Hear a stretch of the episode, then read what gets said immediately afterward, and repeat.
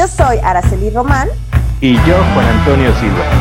Y estás en Hasta la Cocina, un video podcast dedicado a hablar de inocuidad alimentaria de manera orgánica y sin enredo. Queremos compartirte experiencias que te permitan conocer más sobre este tema, formando así una cultura de inocuidad.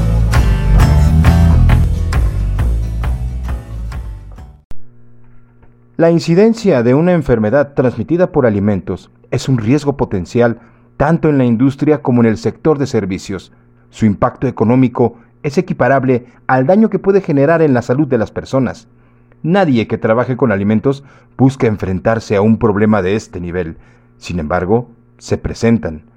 ¿Cuál puede ser la causa de que se presenten las ETAs? Hay muchas razones por las que se presenta una enfermedad de este tipo. No obstante, debemos reconocer que hay una multicausalidad en torno a esos problemas, por lo que es importante comprender la naturaleza de nuestros alimentos y los diferentes contaminantes que alteran su inocuidad.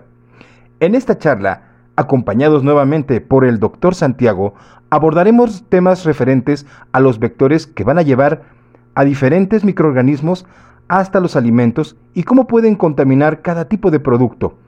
Poco a poco, comenzaremos a revisar aspectos que tienen una influencia en el desarrollo bacteriano, tales como la temperatura, la exposición al medio ambiente, la manipulación o el pH de los alimentos, y cómo su control es clave para asegurar la inocuidad de los productos manufacturados o de los platillos preparados, todo como parte de un pensamiento preventivo hacia las ETAs. Visualiza o escucha este episodio en nuestro canal y haznos llegar tus comentarios por los medios habituales. Hola, qué gusto saludarlos. Hola, hola, ¿qué tal? Buenos días. Un gusto, Alex, Antonio, Araceli, ¿cómo están? Buenos días. Muy bien, buenos gracias. días a todos. Muy bien, buenos días, un gusto. Un gusto que se vuelva a dar un episodio de Hablando de Microbiología. Qué bueno que estés aquí, Santiago. Hoy vamos a tener un tema súper interesante. Creo que ya vamos a entrar ahora sí a hablar de eh, factores de crecimiento, temas metabólicos, cómo es que se reproducen, cómo es que crecen y cómo es que favorecemos nosotros en muchas ocasiones con nuestras malas prácticas a darles las mejores condiciones para que ellos puedan crecer y reproducirse, ¿no?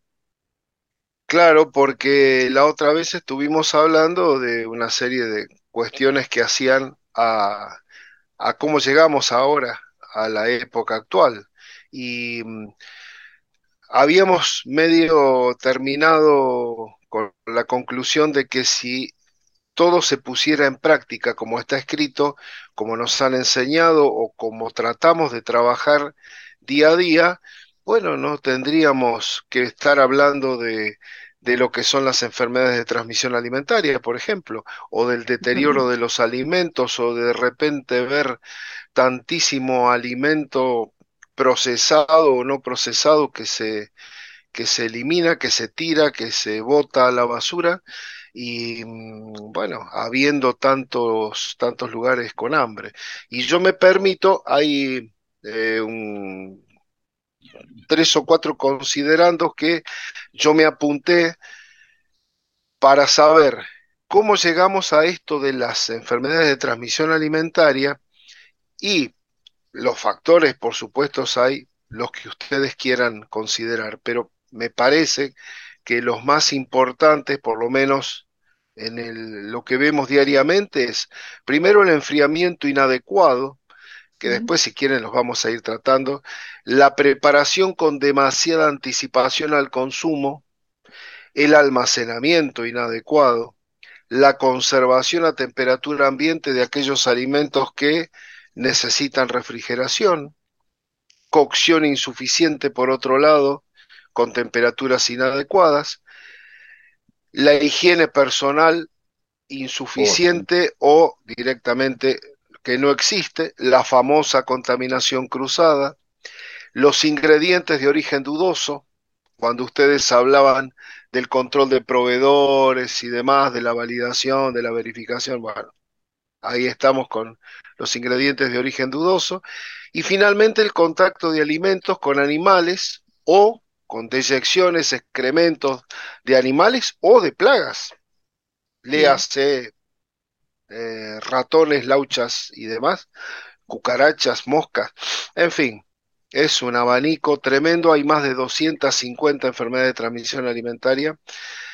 Y eh, bueno, eh, yendo justamente a uno de los ítems que la tiene a mal traer a Araceli junto con los virus, que son las bacterias, es algo que lamentablemente, a lo mejor en un alimento sano, por lo menos lo vemos sano, lo vemos lindo, eh, apetitoso, y a lo mejor tiene una contaminación subyacente que es tremendamente importante y no la podemos mensurar a la simple vista. Entonces, bueno, hay factores que hay que considerar para que ese alimento realmente pueda tener esa contaminación sabemos de los factores intrínsecos, de los que tienen que ver con el alimento en sí, eh, el potencial redox, las, eh, la actividad de agua que tiene, el pH, los factores extrínsecos que tienen que ver con el medio ambiente, la temperatura, la humedad relativa ambiental, si ese ambiente de eh, alimento se va o no a procesar en una atmósfera controlada o como se llame. Y finalmente, los factores propios de la producción de ese alimento, que tienen que ver con la persona, que hablábamos recién, los métodos que no, no se adecúan, las malas prácticas de manufactura.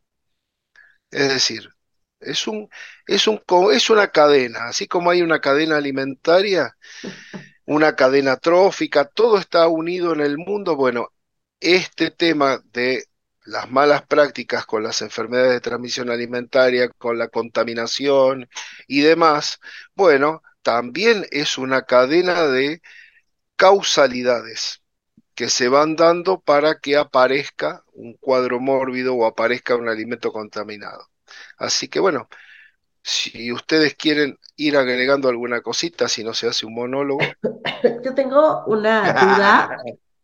pues em, por ejemplo, hablemos de eh, producción primaria. ¿Qué pasa si un alimento que tal vez sí tiene alguna carga de origen de microorganismos, ese alimento, aunque pase por un proceso de desinfección, de, de lavado de desinfección, ¿sí se va a eliminar esa carga microbiana o definitivamente es algo que ya nunca vas a poder eliminar? Los melones normalmente, en alguna explicación que yo escuché por parte de un microbiólogo también, decían que tenía la característica de absorber. Entonces, si ese melón ya tenía algún tipo de microorganismo a la hora de lavar y desinfectar, lo que pasaba era que se absorbía, lejos de que tú lo eliminaras. Y entonces se volvía aún más peligroso a la hora de procesarlo y que la gente lo consumiera. Por eso en muchas ocasiones el melón queda fuera de, mm, digamos que de, del desayuno que se pudiera brindar como alguna fruta, ¿no? U opciones en frutas. ¿Qué tan cierto es esto, ya llevándolo a la práctica? Eh, yo te diría que no, para mí no es tan así, porque afortunadamente los humanos, animales, vegetales, tenemos una capa protectora que nos defiende eh, de cualquier agresión externa, que es la piel.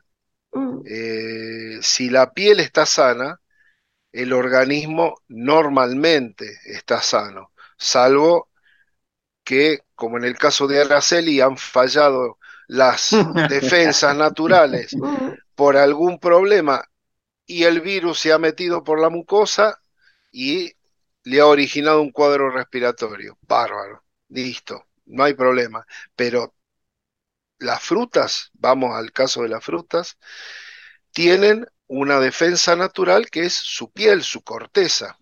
Mm. Eh, si vamos a una manzana, esa piel es tremendamente fina como la piel nuestra. Mm. Y sin embargo el interior es estéril. Ni que hablar de frutas que son más eh, carnosas o que tienen una corteza mucha más gruesa. En este caso el melón. Por lo menos los melones aquí en Argentina, no sé, pero tienen por lo menos un centímetro prácticamente de, corteza. Con lo cual, eh, es improbable de que pueda ingresar contaminación. Lo mismo que las carnes, son estériles en su interior. Lo que pasa que si eh, le tenemos, por eso vuelvo a las causalidades.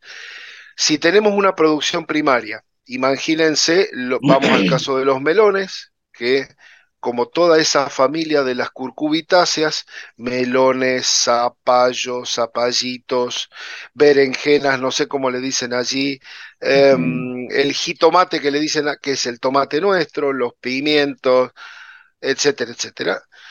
Eh, son rastreros. Lo que pasa es que uno trata de ir acomodándolos como para que crezcan en altura, pero por lo general las sandías eh, son rastreras. Entonces, ya empezamos mal cuando, por ejemplo, esa producción primaria nosotros la alimentamos con aguas servidas. Mm.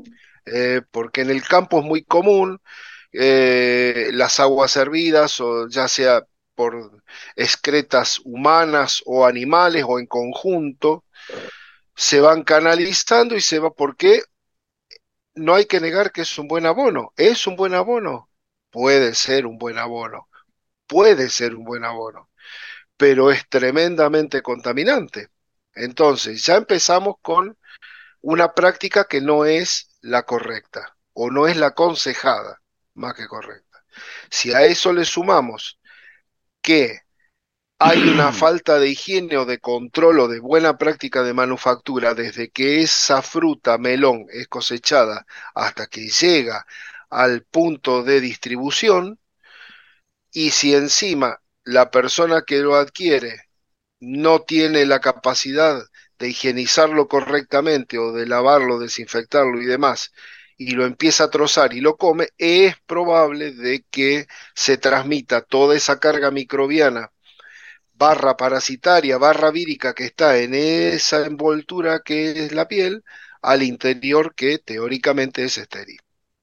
Más o menos es el ciclo de cómo viene la historia en ese caso.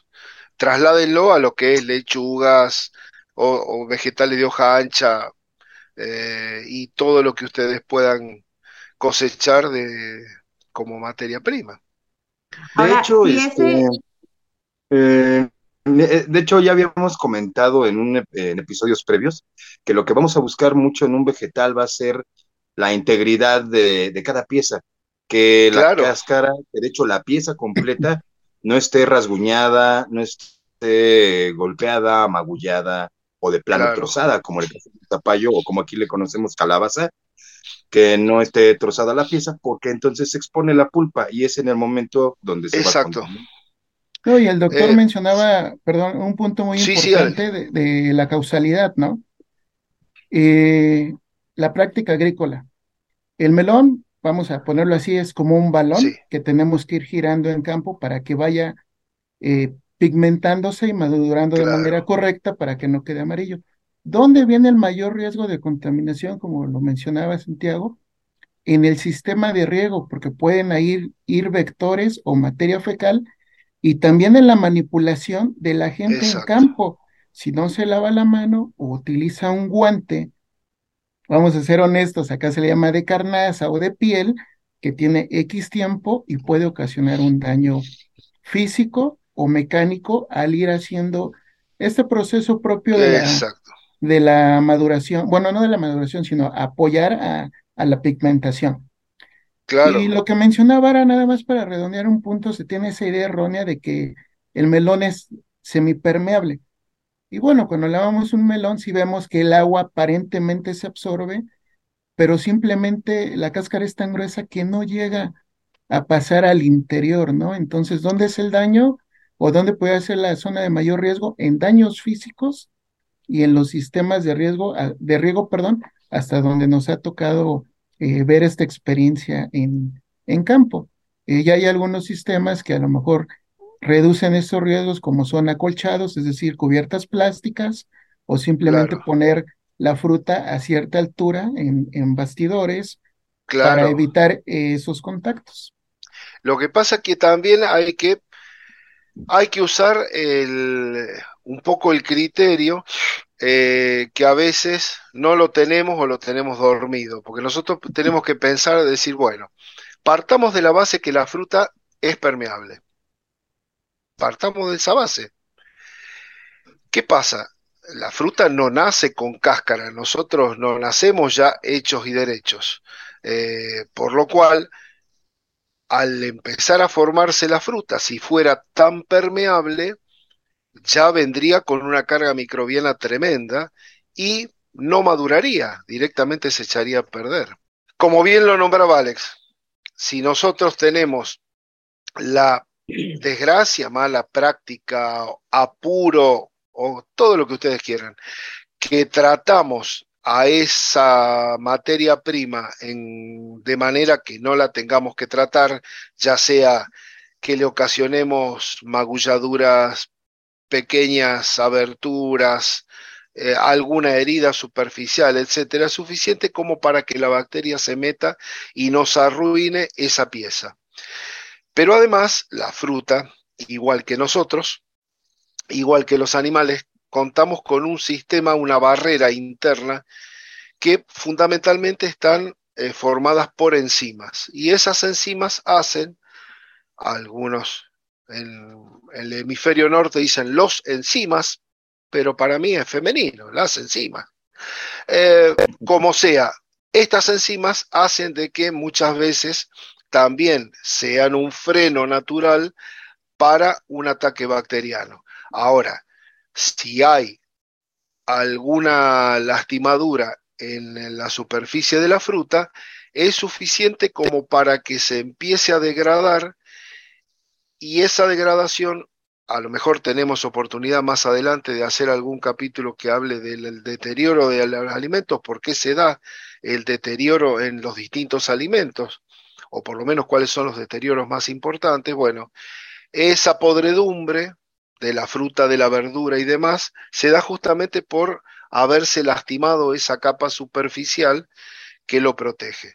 Porque entonces se liberan enzimas eh, que por lo general atacan a las proteínas, proteasas, lipasas en el caso de las carnes, etc.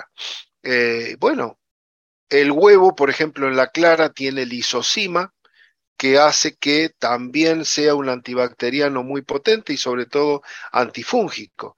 Pero a veces da la casualidad que cascamos un huevo y está todo negro por adentro. O hay posibilidades de que haya un color negro por adentro. Bueno, es porque hay un hongo que lo coloniza y esa lisócima no alcanza para frenar eh, ese hongo que es por lo general es un Aspergillus niger, de ahí el, color negro. Y bueno, eh, por eso digo, hay prácticas y prácticas. Si nosotros cuidamos la naturaleza como tiene que ser y le brindamos la capacidad de que se desarrolle como tiene que desarrollarse, no tendríamos que tener problemas. Pero el ser humano es complicado. Y también el, el, último eslabón que es el consumidor. Nosotros a veces no sabemos consumir los alimentos porque no sabemos comprarlos, eh, no sabemos tratarlos, no sabemos ni siquiera a veces cómo conservarlos. Y una vez utilizados no sabemos si lo vamos a guardar o no lo vamos a guardar, si lo cocinamos antes de guardarlo, si lo cocinamos y no lo guardamos, etcétera, etcétera. Entonces, bueno, esas manipulaciones, porque por ahí me dicen, uh, yo lo que pasa es que tenía un kilo de carne, eh, lo descongelé, corté medio kilo. el otro kilo. Señor, si usted no lo manipuló y no le hizo ninguna cosa rara a ese medio kilo, guárdelo tranquilo, no va a haber problema. Ahora, si hay manipulaciones eh, raras, entonces ahí podemos tener el problema. Todo tiene que ver con la manipulación. No, yo creo que además tocaste un tema que hacía falta cuando nos hablaste de este abanico de, vectores, y era precisamente el consumidor, porque puedes tener a lo largo de la cadena de producción de alimentos todos los cuidados, todas las buenas prácticas, pero ya cuando llega al consumidor final, eh, por desconocimiento o a veces por indiferencia, simplemente eh, no le da el cuidado al alimento no lo consume en el momento adecuado, incluso a pesar de las advertencias de manténgalo refrigerado una vez abierto o manténgalo en un lugar fresco o no consumir después de tantas horas o de consumo inmediato. Hay muchas, digamos, advertencias que a veces el productor o, el establecimiento que prepara el alimento le pone en sus leyendas al consumidor y el consumidor simplemente lo, lo omite, Y eso nos lleva también a una ETA. Entonces, aquí también hablaríamos de una falta de educación hacia el consumidor para entender que también él forma parte de esa cadena, digamos, de inocuidad, de esa protección o mantenimiento de la inocuidad del alimento. Sí, sí. Eh, pero por otro lado, em, yo a veces cuando uno va estudiando las cosas y, y vas analizando la teoría, también la enfrentas con la práctica.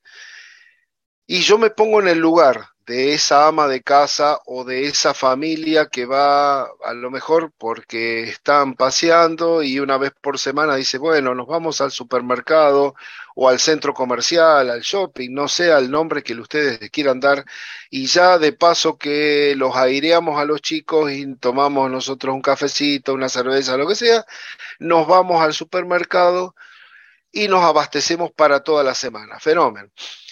Imagínense ustedes yo no les hablo acá de mi pueblo, que son 3.000 habitantes, pero Ciudad de México, un sábado a la tarde o un domingo, en plena temporada, donde hay cientos de miles de personas por metro cuadrado, en ese supermercado donde vas con la lista de lo que tienes que comprar. Bueno, a ver, empezamos. Y agarras la lata, o el alimento congelado y te pones a ver, bueno, a ver, ¿qué me tengo que fijar?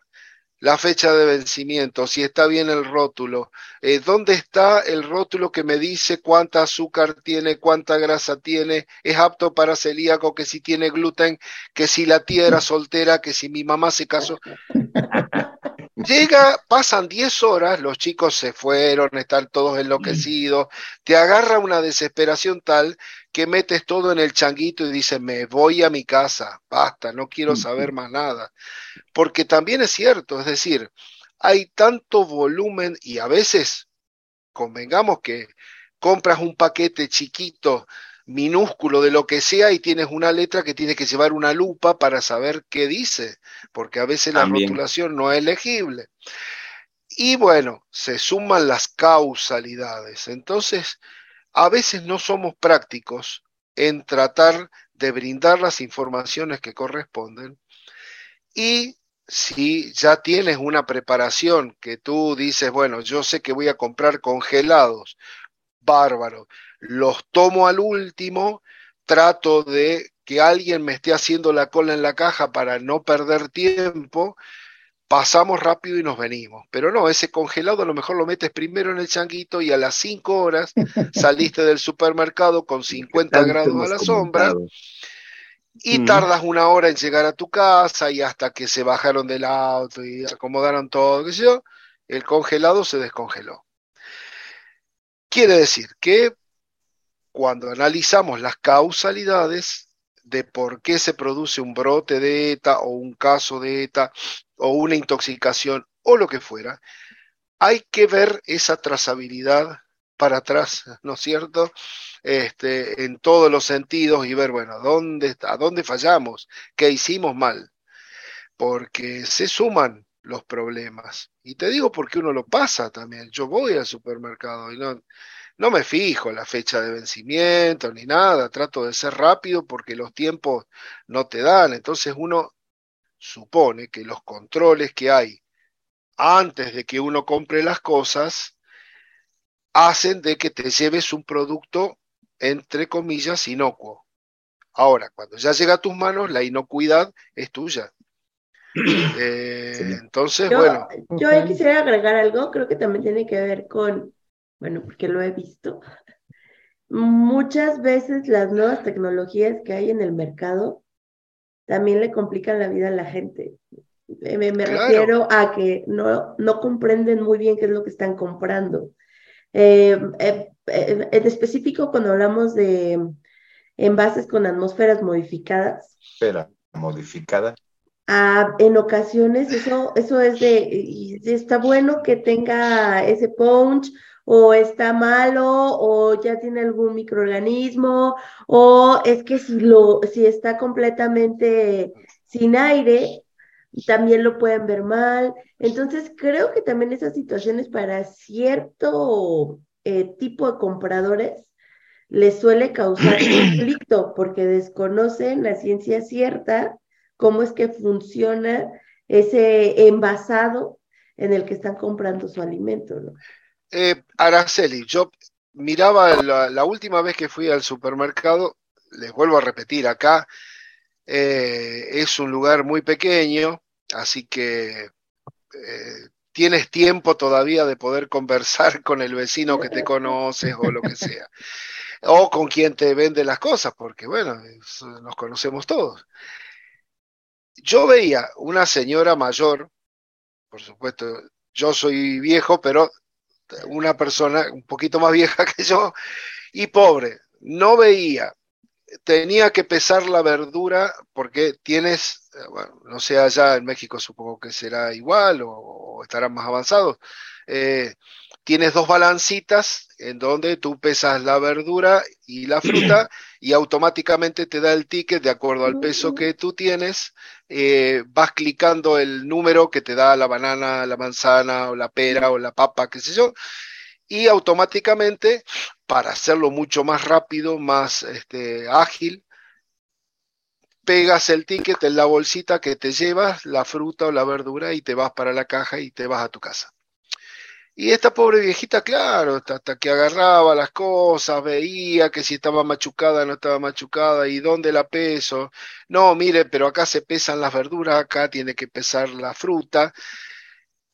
Claro, imagínate si tiene una lista de 500 cosas, no puede esa mujer porque hay gente que lamentablemente tampoco eh, no ha ido conforme ha ido avanzando la tecnología porque viven en zonas eh, mucho más alejadas o porque están solas, no tienen a alguien que le diga, mira papá o abuelo, esto se hace así, o los teléfonos se manejan de esta manera, o eh, ahora te tenés que fijar antes de comprar estas cosas, o cuando compras las cosas, ojo, hace esto o hace lo otro porque viven a lo mejor en otra época o se han quedado en el tiempo, nos hemos quedado en el tiempo, muchas cosas eh, que van apareciendo, ni hablar, sino vamos a Japón o, o yo que sé, a la misma China, por ahí no sabemos ni, ni, ni qué hacer, porque es así. Así que bueno, otro eslabón más para colocar en esa multicausalidad de problemas. Por eso cuando me decía Araceli, bueno, toquemos el tema de el metabolismo bacteriano, microbiano.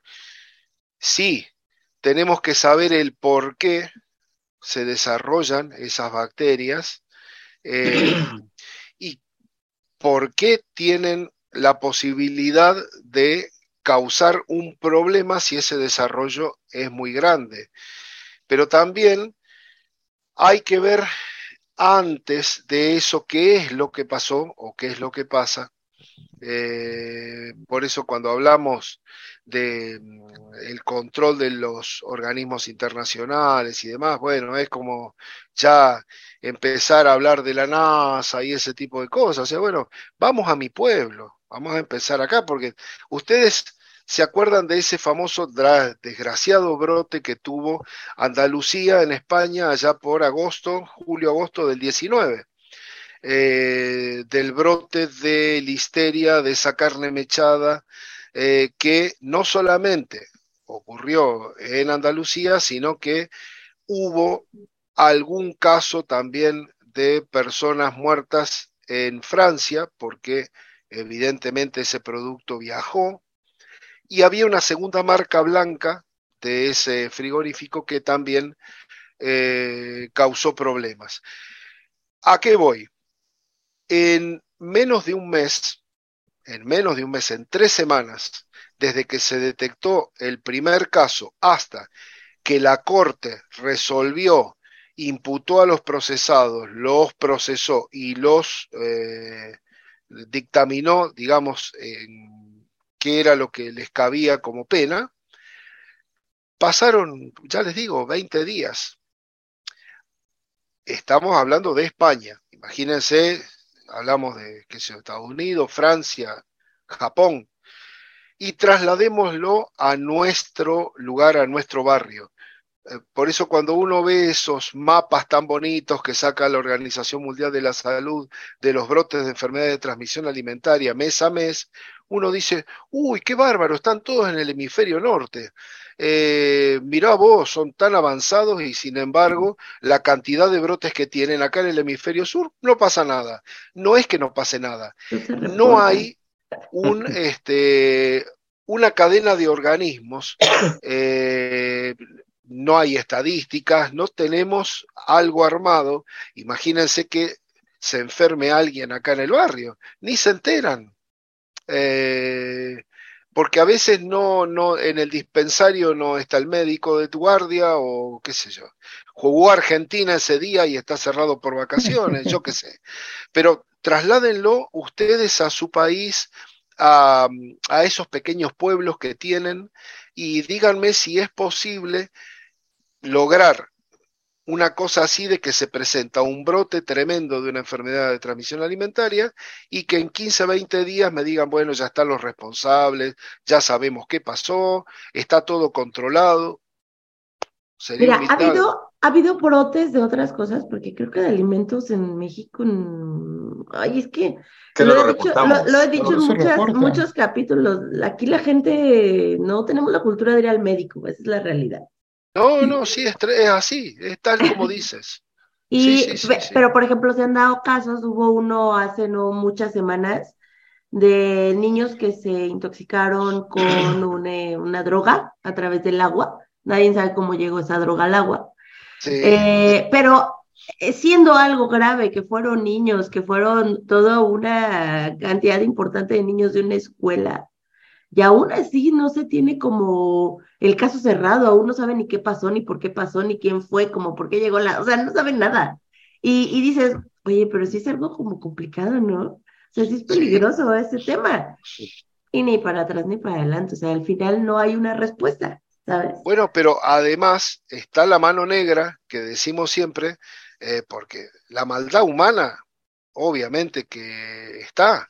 Eh, ya te digo, en la otra, en el otro este, mm, conversatorio que hacíamos, decíamos, piensa mal y acertarás, me decía mi abuelita, y es verdad, porque uno dice, uh, mira cómo ocurrió, por ejemplo, en Suiza, yo creo que es la excelencia de la excelencia, con su fábrica de chocolate más grande del mundo, y resulta que tenían salmonela hasta en las orejas, y uno dice, pero ¿de qué estamos hablando?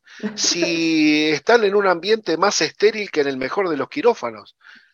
Y yo pregunto, ¿y alguien no estaría enojado por algo? y produjo algún tema de que ellos ni se lo esperan porque como son tan buena gente dicen, no, ¿cómo te va a venir alguien a contaminar una línea de producción con salmonela? Imposible, no existe. Y sin embargo, es por si mueve, ¿no es cierto? Eh, o sea, el fraude alimentario en ese aspecto, que más que fraude yo diría que es un delito. El, tema de defensa de eh, alimentos, sí. Hay que tener en cuenta esas cosas porque muchas veces no se sabe. A veces el asesino está viviendo al lado tuyo. La película Durmiendo con mi enemigo, ¿no? Bueno, ahí más o menos. Así que, bueno. Sí, eh, a mí me gustaría retomar un comentario que hizo sobre la histeria, porque como bien usted lo dice, eh, aquí en México los organismos no reportan. Yo a la histeria la considero, entre comillas, como la ETA olvidada, porque casi siempre hay reportes de salmonelosis, E. coli, parasitosis u, otro tipo de bacterias, pero no le damos la importancia, como usted bien lo decía, a esa manipulación, a esos controles en refrigeración, a esos controles en enfriamiento que pueden llegar a desatar esta contaminación por listeria monocitógenes. Claro, eh, lo que pasa que son eh, está muy bien la definición, las, las zetas olvidadas, porque son, eh, están tan agazapadas. Quizá tenemos más miedo de las cosas que se pueden ver más fácil. Es decir, ¿a qué voy? Eh, las bacterias entéricas, las enterobacterias, son una familia tremendamente grande e importante, pero dan los cuadros quizá eh, más explosivos, más graves, y que la gente le tiene más miedo, porque enseguida te dicen salmonela, uy, el huevo, la gallina, qué sé yo, no huevo crudo, no, que las mayonesas caseras. Es otro tema también para desandar. Em, pero la listeria se acostumbra a vivir en ambientes fríos. Y cuando, eh, hoy lamentablemente nos corre el tiempo, pero cuando hablamos de, por ejemplo, qué importancia tiene la temperatura para las bacterias, las bacterias son eh, organismos, microorganismos que se habitúan a crecer a temperaturas normales para una persona, que son 36 mm. grados y medio, 36,8, 37. La gran mayoría de ellos, los llamados mesófilos. Bueno, en esa familia están todos, los parientes ricos, los pobres, los que queremos, los que no queremos, todos los que ustedes se imaginan. Pero además están los ilustres desconocidos, entre comillas, como la listeria, que crecen en ambientes fríos, que son los cicrófilos. Entonces, no es que se desarrolle ahí y vamos a tener entonces la heladera contaminada con listeria. No. Es posible de que se adecue a ese ambiente frío y crezca. Lo que pasa que no hay cuadros tan eh, representativos e importantes como con los otros. ¿Por qué? Porque está en un ambiente que quizá no le damos mayor importancia o pensamos erróneamente de que son ambientes limpios. Uno dice, ¿y qué va a crecer en el freezer, en la heladera, en el refrigerador, en la nevera, en lo como ustedes le llamen? Si está, es puro hielo. Bueno, nuestro planeta tiene 85% de agua. 74% son océanos, 15% o 14%, no me acuerdo de los porcentajes, pero bueno, por ahí andan eh, de masas polares. Con lo cual, la mayor cantidad de microorganismos, bacterias, hongos, parásitos, levaduras, etcétera, etcétera, que existen, son cicrófilos, es decir, que están acostumbrados a vivir en el frío. En el otro 15%, que son las partes donde hay continentes, estamos nosotros. Y la mayor cantidad de especies bacterianas, eh, víricas y parasitarias que ustedes se imaginan.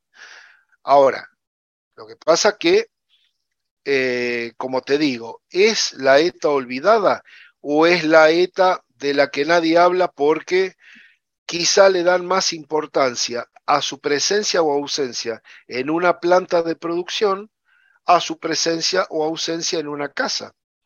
Porque yo no sé si a lo mejor no eh, hago un hisopado en mi heladera y tengo listeria. No lo sé. Lo que pasa que es tanta la, el movimiento que tiene la heladera hogareña y la limpieza que teóricamente uno le tiene que hacer y demás, supongamos que se hiciese, eh, que prácticamente uno dice, bueno, eh, es imposible, pero mira, la listeria, los mohos y las levaduras son tremendamente, sobre todo estos dos últimos, ubicuitarios. Quiere decir que no les importa el pH, no les importa la temperatura. Hongos vas a tener en cualquier lado, en cualquier clima, con eh, humedad, sin humedad, porque lamentablemente son como los bacilos, eh, clostridios, por ejemplo, el tétano, botulismo, em, el Clostridium perfringens, esporulan, igual que los hongos. Es decir, es como que, imagínate que tenías una persona que tenía un almacén al lado de tu casa vino la pandemia y dijo, bueno, bajo la persiana, cierro el negocio, me quedo tranquilo y espero a ver qué pasa. Es así como actúan estas bacterias. Es decir, cuando las condiciones no se dan, de temperatura, de humedad, de pH, de lo que sea, se meten en su espora y esperan que las cosas mejoren. Cuando las cosas mejoren, explotan y ahí vienen los problemas. Y la listeria, em, volviendo a lo que me decías, es algo que lamentablemente no está eh, estudiado como corresponde, por lo menos en los lugares donde nosotros vivimos. Como te digo, se les da una importancia tremenda en las plantas de producción, pero no en la vida diaria. Y a veces, como bien decía Araceli, como no somos amigos de ir al facultativo, bueno, podemos pasar un cuadro digestivo o febril y no le damos importancia porque pensamos, bueno, seguramente eh, la despedida de soltero o en el cumpleaños de mi abuela o qué sé yo, se nos fue la mano con la comida, la bebida y así estamos eh, ahora. Y a lo mejor fue otra cosa, ¿no? Justamente. Oye, y, ya has hablado mucho de, esos factores. Creo que cuando se va sacando micro, microorganismo con microorganismo van saliendo a flote los, los factores, ¿no? Pero sería interesante que habláramos de factor en factor. Aquí en México hay algo que le llamamos chato. Eh, no sé si allá se ocupa igual ese acrónimo. sí, eh, acá le decimos ah, cariñosamente el chato a la persona que es oriunda de la provincia de Neuquén. Ah, ok. Que vive en una provincia, un chato. Pero eh, Fuera de eso, no. No, acá un chato es alguien que no tiene nariz, que su nariz es muy pequeña, pero ah. ocupa, también se ocupa como un acrónimo. Eh, hablamos de comida, humedad, acidez, tiempo, temperatura y oxígeno, ¿no? Claro. Y, normalmente se hace como para que la gente también recuerde mucho más fácil o le sea más fácil recordar estos factores que conllevan a em, el crecimiento de los microorganismos, ¿no? Entonces sería interesante que pudiéramos hablar porque a veces la gente también confunde, por ejemplo, cuando hablamos de comida, confunden la comida para quién, la comida mía o la comida para el microorganismo, ¿no? Y normalmente estamos hablando de eh, esos nutrientes de los cuales los organismos, los microorganismos, perdón, eh, son, em, son los que les gustan, son los de los que mejor se pueden nutrir ellos mismos, ¿no? Claro, bueno, eh, hay como todo en la vida, eh, el, microorganismo tiene una etapa de crecimiento eh, que uno la visualiza en una placa de cultivo. Pero traslademos esa placa de cultivo a un alimento que le dé esa condición. Em, como eh, no es una curva, obviamente, de las más gaussianas que vemos en, en biología, que son esas curvas campanulares tan bonitas y demás, sino que arranca en función, eh, tenemos en el eje de, de las X el tiempo en horas y en el de las Y tenemos el logaritmo de la cantidad de bacterias que crecen.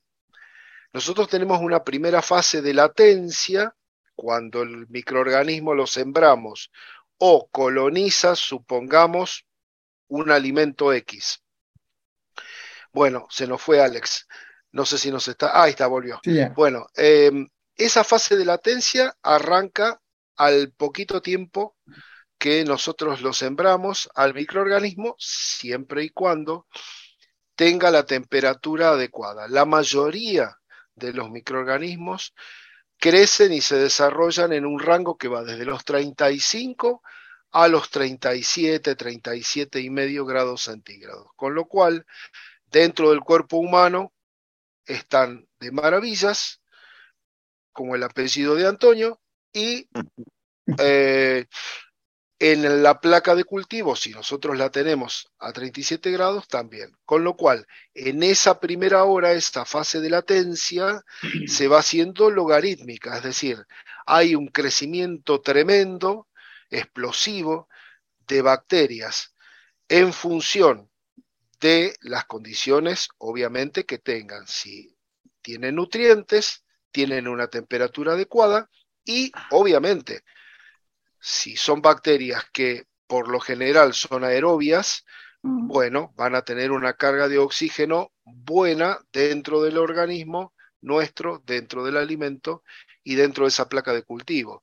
Si son anaerobias, ya tenemos un factor que las va a restringir, salvo que las sembremos como corresponde en un, anaerobio. Ahora bien, eh, lograda esa fase logarítmica que va seis, de acuerdo a la bacteria, 4, 6 horas, 8 horas, comienza lo que llamamos una fase de amesetamiento o, prácticamente donde se aplana esa curva. Claro, donde la bacteria está, digamos, en la mitad de su camino. ¿Por qué? Porque hay muchas que mueren y hay mucho crecimiento, con lo cual la cantidad de nutrientes cada vez es menor para una cantidad mayor de bacterias. Por lo tanto, hay más muerte que desarrollo.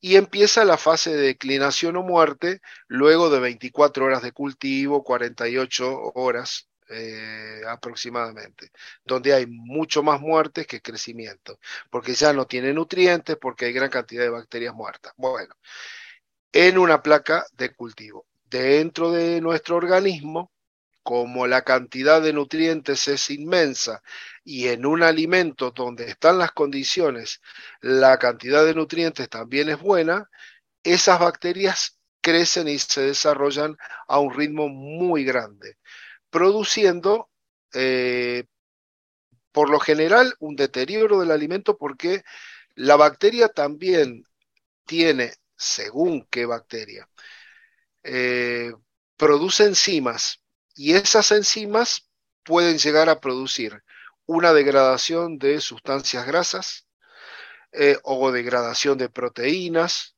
o degradación de hidratos de carbono.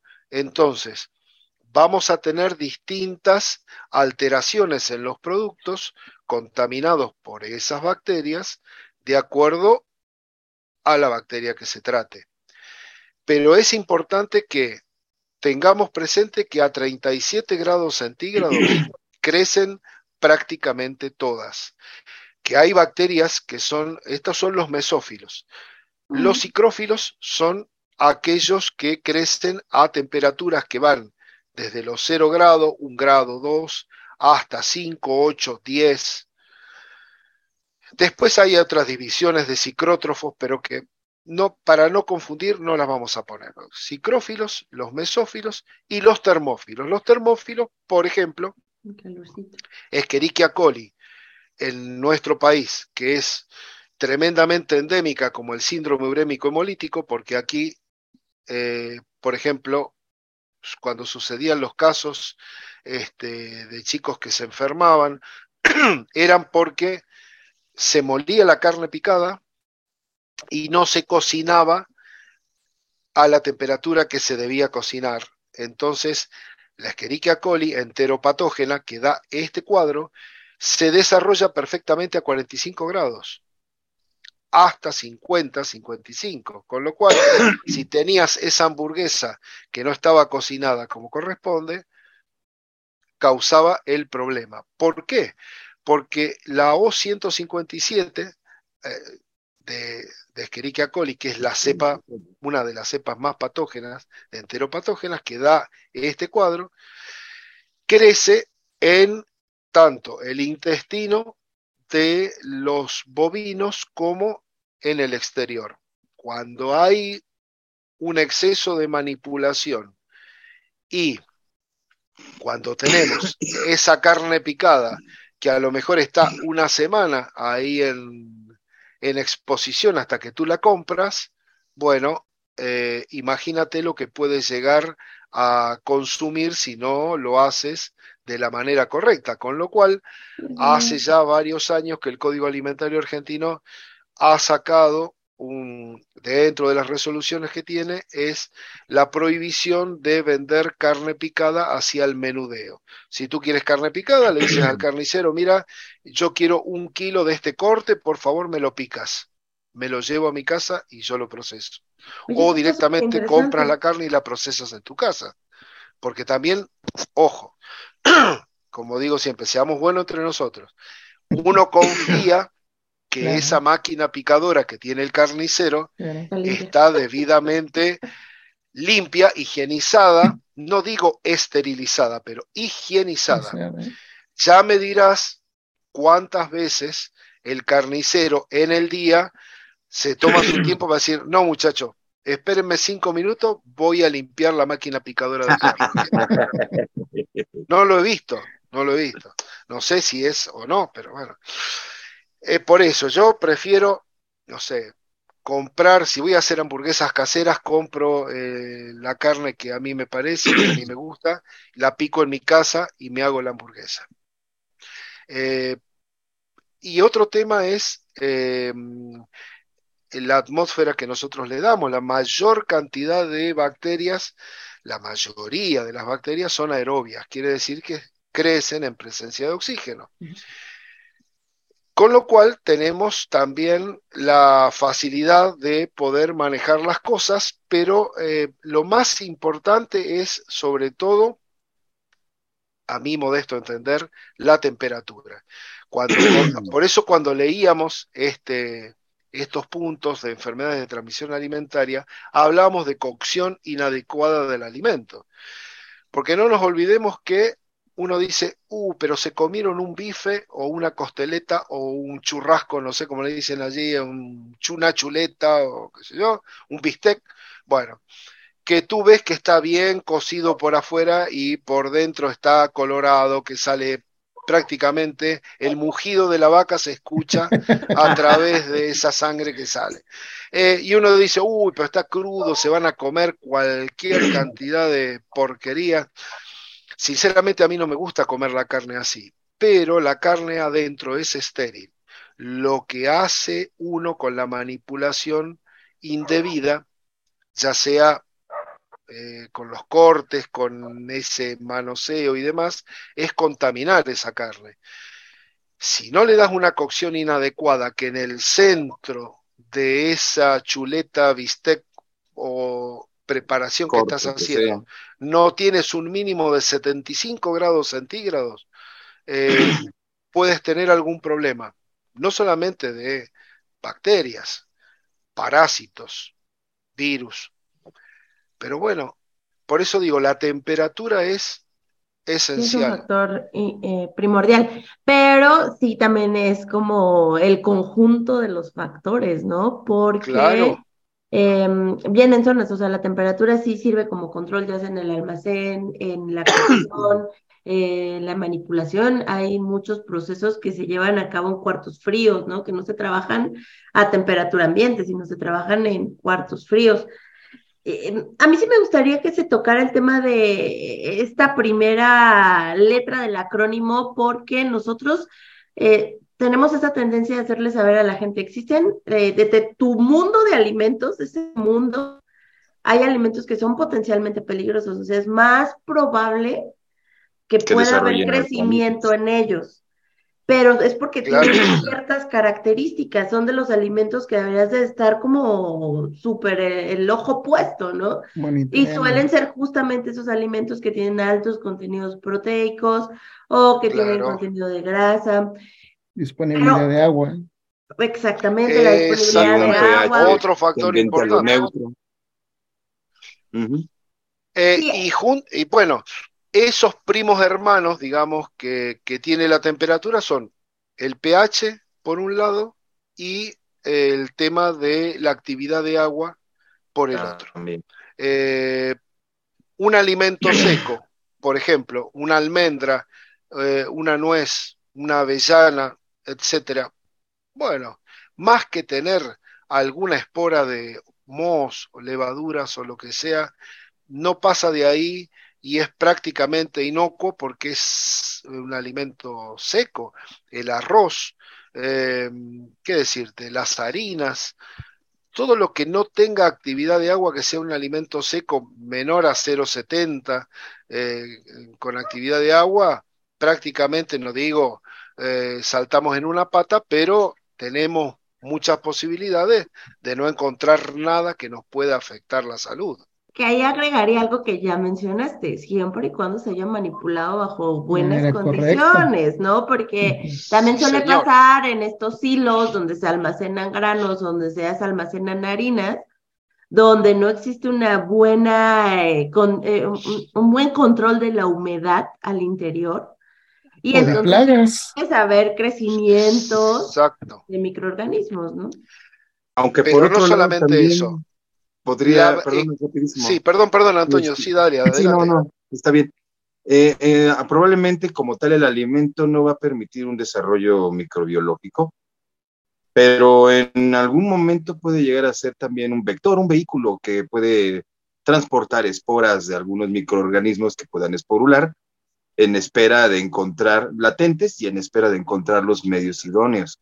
Entonces, como tal, el, una semilla un grano no nos va a, no va a sufrir una alteración o no va a ser afectado por el microorganismo per se, pero probablemente sí puede también ser un, vector, algo que nos va a acarrear hacia nuestras áreas de proceso o de preparación, otro claro microorganismo. Que sí. Claro que sí, por eso, por ejemplo, vamos a la otra parte del cuento, aquí, en Argentina, donde tienes en la zona agrícola, por ejemplo, gran preponderancia, tú ves esa cantidad de silos, eh, tanto metálicos como ahora se estila el silo bolsa, eh, que por suerte son, eh, en el caso de los silo bolsa, se utilizan una sola vez y se libera el producto, se vende y se terminó el problema. Pero en los metálicos, como decía Alex, eh, primero, eh, tú te piensas que la gente va a cumplir con esa buena práctica de manufactura o de manejo, que es, mirá, vos tenés el silo, carga 100 toneladas. Una vez que terminás de vaciar las 100 toneladas, se abre, se ventila, se lo fumiga, se lo deja limpio como para que no haya ningún problema, ya sea de parásitos, de hongos y demás, para que volvamos a cargar de nuevo el cereal y no tengamos problema. Mm. De 10 lo hará uno, pero llegan hasta el tercio inferior y vuelven a cargar grano. Llegan hasta el tercio inferior y vuelven a cargar grano, con lo cual esa parte de abajo, que a lo mejor está llena de humedad, hongos y etcétera, etcétera, me está contaminando todo el grano que yo voy agregando, porque yo no sé, si cuánto hace que no le hago un mantenimiento a mi silo, no sé, un año más. Cuando tú le haces el mantenimiento que tienes que hacerle, ves que tienes nidos de rata, que tienes eh, goteras, que tienes producción de hongos, entonces volvemos otra vez al comienzo, la cadena de multicausalidades, pero causadas por qué? Porque por obra y gracia del Espíritu Santo, no, por mala práctica de manufactura de parte nuestra, faltas de control, eh, apuros, porque hoy los tiempos económicos no son los tiempos de la salud. Entonces, no me vengan con estas cosas de que tengo que parar la producción em, para hacer limpieza, para hacer higiene, que tengo que parar el silo por una semana eh, por, para desinfectarlo y si estamos todo bien, que va a haber problema, así que dale para adelante y bueno, en algún momento la ruleta rusa, ¿no? Estamos con una bala dentro del tambor. En algún momento te va a tocar la bala que va a salir. Pero bueno, cuando empezamos a hacer para atrás la trazabilidad, nos damos cuenta que hay alguna falla en algún eslabón de esa cadena. Justamente, justamente. Pues creo que podemos ir concluyendo este capítulo porque justamente llegamos al punto en el que sí existen diversos factores que pueden contribuir a ese crecimiento o detener el crecimiento de esos microorganismos, controlarlo. Claro pero todo está relacionado también con las buenas prácticas y el manejo que nosotros le estemos dando al producto, ¿no? O sea, que también seamos suficientemente responsables según en la cadena, más bien en el punto en el que nos encontremos de esa cadena de suministro. Sí, fundamentalmente es como hacer el cimiento en tu casa. Cuando tú empiezas a construir, eh, lo primero que haces es gastar plata que después no la ves, que es enterrar un cimiento de magnitud, de calidad, para que después lo que construyas arriba no se venga abajo, no tenga grieta, no tenga fractura, no tengas problemas y puedas vivir en una casa hasta que la muerte nos separe. Ahora, si tú, en vez de te dicen, y el cimiento va a salir mil pesos. No, no, hacémelo de 500. Bueno, te lo hago de 500, pero no vas a hacer una casa de dos pisos, vas a hacer una casa de un piso. Si vas a hacer de dos pisos, se te va a caer. Con lo cual, las empresas dicen, bueno, dame una capacitación que sea cortita, barata, si es posible gratis, eh, porque total la gente no importa si sabe, no sabe, tiene que estar viendo si pasa la naranja bajo del chorro de agua. Punto, nada más, no me interesa otra cosa. Pero, digo, si nosotros no nos preocupamos de darle capacitación, pero no solamente capacitar a la gente, controlar de que esa capacitación sirva, porque mm.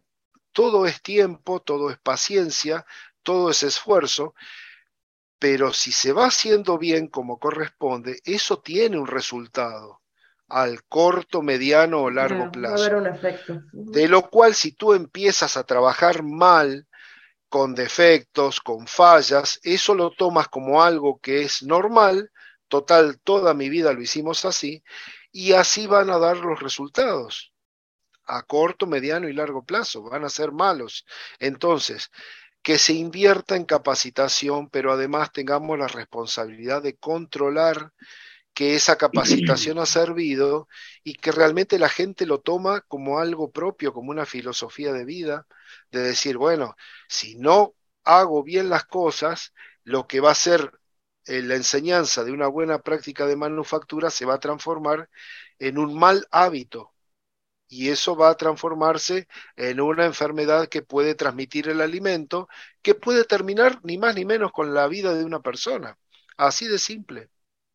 Justamente, justamente, sí, es, es, en el, eh, viste en el clavo, en el punto de hacer conciencia en la gente, ¿no? Porque muchas veces los manipuladores o los que están en contacto directo con el alimento en las líneas de producción, como que no, llega un punto en que pierden esa sensibilidad, ¿sabes? A veces lo comparo con los médicos, en que ven a tanta gente enferma y gente muriendo que uno más, ¿no? Y de repente cuando son manipuladores de alimentos, pues obviamente no ves eso de manera directa, ¿no? El tema de que alguien se va a morir, sino solo piensas, ay, otro día más y una larga, este, horario de trabajo aquí en esta línea, y pueden hacer eh, desastres por desinterés, por omisiones, por no querer hacer las cosas como se debe, por hacértela más fácil, pero no, no, no, no, no evalúan, no piensan que en sus manos sí está la vida de las em, personas. Yo les cuento una anécdota muy chiquita. Eh, yo los últimos años de mi vida laboral los hice en el hospital militar de aquí de la ciudad de Córdoba. Mm. Dentro de lo que era bromatología, el servicio de eh, análisis de alimentos, laboratorio de alimentos y demás. Y veía también, teníamos que estar en la inspección y la auditoría de la cocina, el depósito de víveres, cómo era el control de proveedores, etc. Bueno, y había que ver muchas veces las malas prácticas que uno piensa, un hospital eh, con malas prácticas. Bueno, ¿Qué le espera al pobre enfermo? Eh, y había que luchar muchas veces con ese tipo de cuestiones, hasta que alguien de ese lugar le tocó estar del otro lado, le tocó estar como paciente. Y entonces empezó a valorar todo lo que su trabajo diario le imponía. Es decir, no hay momento más feliz, créanme, para mí, eh, para un paciente que está internado que cuando llega la comida, si es que está con apetito, porque pobre persona, a lo mejor si está enfermo y no tiene ganas de comer, le da lo mismo, pero si está más o menos bien, el momento de la comida es un momento placentero. Entonces, si no le damos un poquito de amor en eso que estamos haciendo para un paciente internado, imagínense, como plantea Araceli, la persona que tiene que estar 10, 12 horas en una línea de producción lavando la naranja. Dice, ah, sí, que vaya como Dios quiera. Pero bueno, ¿no? O sea, esto, todos volvemos a la cadena. Justamente, justamente, chicos, no sé si quieren agregar algo como conclusión. Pues, pues prácticamente, bueno, adelante Juan. Tú, tú, tú, tú, adelante. Bueno, pues prácticamente como lo tocaron todos, reforzar buenas prácticas, ver la capacitación como una inversión, sobre todo la concientización y romper esos malos hábitos para evitar estos riesgos de posibles o contaminaciones cruzadas o desde el inicio de la cadena llegar con alimentos contaminados. De hecho, ya también para no ahondar demasiado en este punto, eh, y haciendo eco a, la anécdota que nos contó Santiago, no hay que esperar a que se suscite un, un, evento negativo, un evento que incluso ponga en riesgo a la empresa en la cual estamos laborando, para hacer conciencia de que en nuestras manos está precisamente el reducir esa multicausalidad eh, de elementos que van a contaminar el alimento. No tendríamos que estar esperando hasta que nos llegue una demanda o tenga una persona o dos o diez o cien que ya se enfermaron y que muy probablemente fue mi alimento el que generó ese problema. Debería yo de tener esa mentalidad, deberíamos todos de tener esa mentalidad preventiva y no correctiva. No hasta que nos pase algo, tendríamos que hacer conciencia y reaccionar y revalorar lo que de hecho es un trabajo muy exigente y muy profesional cuando se logra, ¿no? Que es una correcta manipulación de alimentos. Sí, señor. Perfecto. Pues muchas, muchas gracias por sus comentarios. Santiago, no sé si quieres agregar algo más.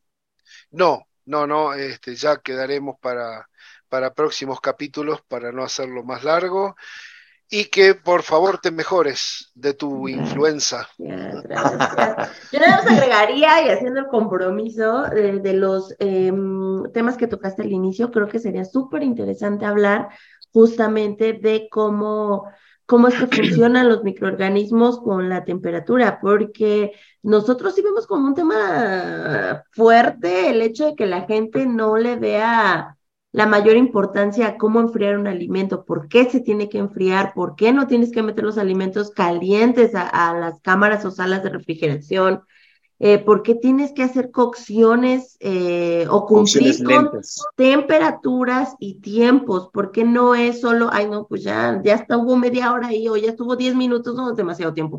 A veces es ya estuvo cinco minutos en la plancha, ¿no? Ya sácalo. Entonces es como, no, eh, hay un porqué, por qué también no puede haber tanto o alimento en un periodo muy largo en una barra de servicio, por qué se tienen que estar controlando de manera muy precisa los tiempos cuando los alimentos están exhibidos.